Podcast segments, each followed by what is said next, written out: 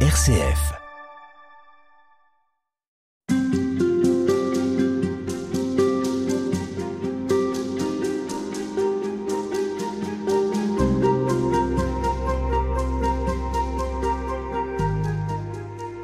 Alors nous poursuivons notre carême avec l'éclairage tout particulier cette année de la spiritualité franciscaine. À la fin de ce temps qui nous prépare à la résurrection du Christ, nous nous rendrons chez les Clarisses de Poligny dans le Jura, les Clarisses qui font partie de cette famille des franciscains. Alors pour nous accompagner toute cette semaine, le frère Nicolas Morin, bonjour. Bonjour. Vous êtes frère de la fraternité franciscaine de Besançon, dans le Doubs. C'est un diocèse où vous êtes par ailleurs exorciste. Vous êtes l'auteur de 365 jours avec François, François d'Assise aux éditions Bayard. On va commencer par faire votre connaissance avant d'entrer dans le vif du sujet. Vous êtes engagé chez les franciscains depuis 34 ans. Est-ce que ce choix d'entrer chez les franciscains, c'est le fruit d'une longue hésitation ou bien euh, c'était plutôt une évidence pour vous? C'est le fruit d'un coup de foudre. Il se trouve qu'à l'âge de 15 ans, mes parents m'emmènent à Assise. Et là, je rencontre cet homme. Il y a trois, trois éléments de sa vie qui m'ont rejoint. Euh, son amour des pauvres, la vie fraternelle, et puis la joie qui irradie toute sa vie. Et, en découvrant cette personnalité, je me suis dit, mais c'est ça que je veux vivre. Évidemment, je suis pas rentré à 15 ans, j'ai encore attendu quelques années, mais mais je regrette pas. Alors, on est entré en carême depuis plusieurs jours déjà. Qu'est-ce qui reste encore à vivre pour vous dans, dans le carême? Est-ce que c'est chaque année quelque chose de, que vous redécouvrez ou il y a peut-être une certaine lassitude qui s'installe? Comment est-ce qu'on fait pour, euh, pour vivre euh, le carême chaque année? Alors moi, je me réjouis à chaque fois de ce temps de carême qui commence par cet appel de Paul si fort. Euh, au nom du Christ, je vous en supplie, laissez-vous réconcilier avec Dieu. Et, pour moi, c'est d'abord ce chemin de réconciliation, réconciliation intérieure, réconciliation avec mes frères. Et puis l'actualité nous montre combien notre monde a besoin de paix, de réconciliation. Hein. Et cette réconciliation, eh bien, elle nous est donnée euh, dans le Christ. Hein. Et, donc voilà, mon carême, il est vraiment ce, cet appel si fort hein, à, à vivre de cette réconciliation. Est-ce qu'il y a quelque chose que vous faites pendant le carême et que vous ne faites pas en dehors de ce carême, justement? Alors ce, ce carême, c'est une aventure pour moi collective et que j'ai la chance de vivre avec euh, le diocèse, les étudiants et jeunes pros puisque on propose une retraite dans la vie hein, qui, colore euh, tout, le carême avec cette question de fond que j'aimerais reprendre avec vous hein, cette semaine, c'est que reste-t-il quand tout semble s'effondrer? Que reste-t-il? Parce qu'on est vraiment à une époque très très douloureuse, très difficile. On a l'impression que tous nos repères, toutes nos certitudes euh, s'écroulent les uns après les autres.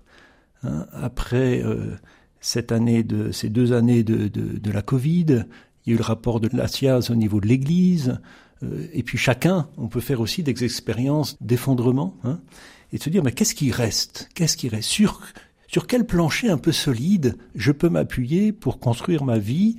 L'Église peut-elle s'appuyer pour une nouvelle naissance? Et nos sociétés s'appuyer pour euh, une vie plus, plus paisible. Voilà. Je suis allé puiser dans l'expérience de François la réponse à la question et, j'aimerais vous le, vous le partager toute cette semaine. Alors justement, on va essayer de, progresser un peu et de mieux comprendre surtout euh, qui est Saint François et qu'est-ce que sa spiritualité peut nous dire aujourd'hui et notamment justement pendant ce temps de carême qui est un temps euh, vraiment particulier. Ces semaines qui conduisent à Pâques, elles peuvent nous aider à mieux comprendre aussi euh, la volonté de Dieu et puis surtout essayer d'y répondre. Mais on peut peut-être s'arrêter justement sur, ce terme de volonté de Dieu qui est parfois un peu habituel dans nos discours, mais qu'est-ce que ça veut vraiment dire la volonté de Dieu? J'ai encore reçu récemment une personne paniquée, un, un jeune converti, en disant Ouh là là, pourvu que Dieu me demande pas euh, d'être prêtre, parce que j'aime trop les femmes. mais je lui dis Mais crois-tu que, Dieu a son petit carnet et que sur son petit carnet il a inscrit un tel fera telle chose ou telle chose hein? Je crois qu'on a on a quelquefois une, une, une, vision de la volonté de Dieu qui est un peu tronquée comme celle-là. Hein? Dieu veut pour nous le meilleur.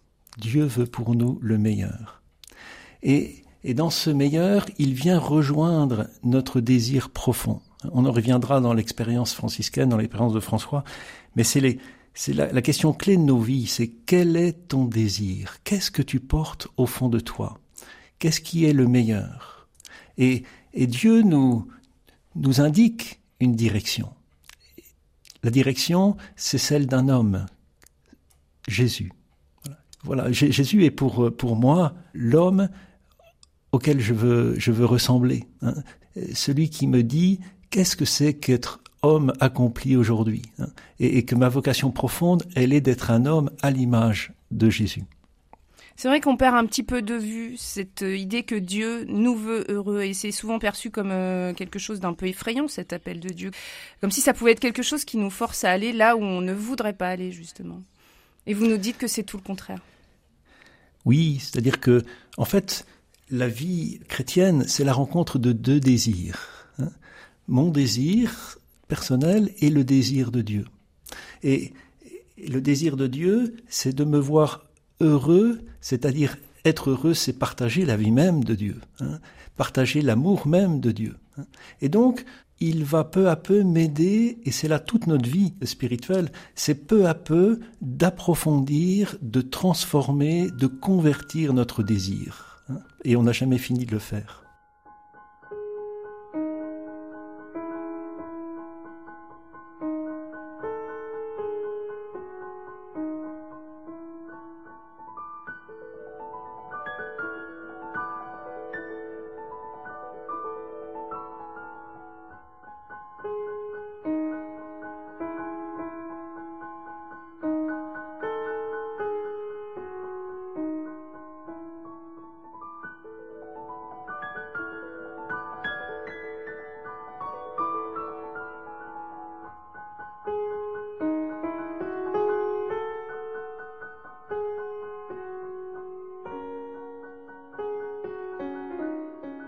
Les saints donnent parfois le sentiment que c'était évident pour eux de suivre le Christ. Est-ce que c'était le cas pour saint François d'Assise? Est-ce qu'il a en fait toujours eu ce désir de suivre le Christ? Alors moi, ce qui m'a, euh, ce qui a été décisif dans mon parcours, c'est lorsque j'ai découvert que pour François, ça n'a pas du tout été facile, hein. et que son chemin de conversion, loin d'être un coup de foudre, il se fait sur huit années. Hein. Il a tâtonné, il a hésité, il a pris des chemins de traverse. Et ça, je me dis, qu'est-ce qu'il nous ressemble pour ça hein?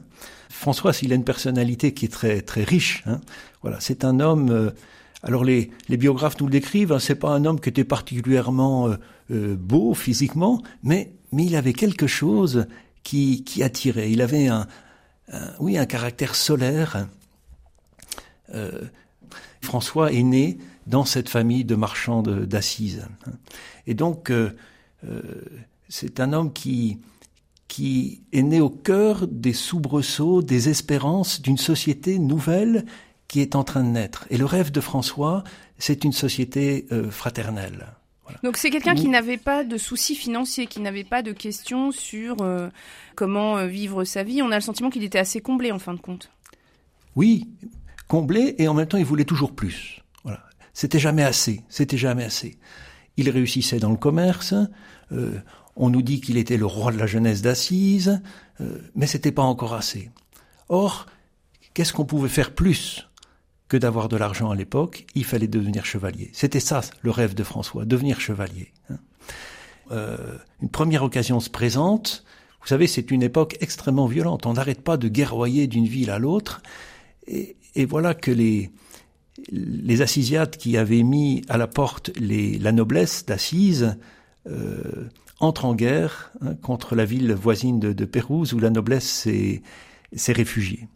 François, tout fier, euh, s'en va du haut de, son cheval, une armure étincelante, c'est sûr qu'il va à la victoire, et rien ne se passe comme il avait imaginé. Voilà notre François qui, qui est fait prisonnier, et il va passer une année dans les geôles de Pérouse. Ça donne à réfléchir, une année de prison et il sort de prison euh, grâce à la, une caution que, que son père va, va donner, euh, mais rien n'est plus pareil. Ça, c'est, c'est le premier effondrement dans la vie de François. Mais, vous diriez que c'est quelqu'un qui avait de l'ambition et que là, ça, se trouve euh, contrarié? Tout à fait. Il a, c'est, quelqu'un qui était très narcissique en fait. Hein. Il voulait que, voilà, il aimait que tous les regards soient tournés vers lui. Il était toujours attentif à son, à la manière dont il était habillé, etc. Tout ça, c'était très important pour lui. Hein. Et, voilà que tout d'un coup, euh, il se retrouve du côté des perdants. Et, l'échec arrive soudain, et c'est ça qui est intéressant, c'est face à l'échec, qu'est-ce que François va faire hein? Et en fait, il y a, il y a trois possibilités. Hein. Soit euh, je sombre dans la dépression, hein, je dis, ben, ça y est, tout est foutu, il n'y a plus rien à faire. Soit la deuxième solution, euh, finalement, c'est ce qu'on fait par rapport à tous les défis climatiques aujourd'hui, c'est de se dire, euh, ben, on avance comme si de rien n'était finalement, en disant, ben, ça va bien marcher quand même. Et puis, troisième possibilité, c'est de se dire, qu'est-ce que je fais de cet échec qui m'arrive? Est-ce que j'ai quelque chose à apprendre de cet échec? Et c'est ce qui m'intéresse dans, la réponse de François. C'est qu'est-ce quelle réponse il va, il va donner? Eh bien, pas du tout la troisième réponse. François va essayer de continuer à vivre comme avant. Et c'est ce que nous verrons dans la prochaine émission. Merci beaucoup, frère Nicolas Morin, de retracer euh, cette vie de, Saint François, mais aussi d'y voir ce qui pourrait nous éclairer, nous, aujourd'hui. Merci à vous. Merci.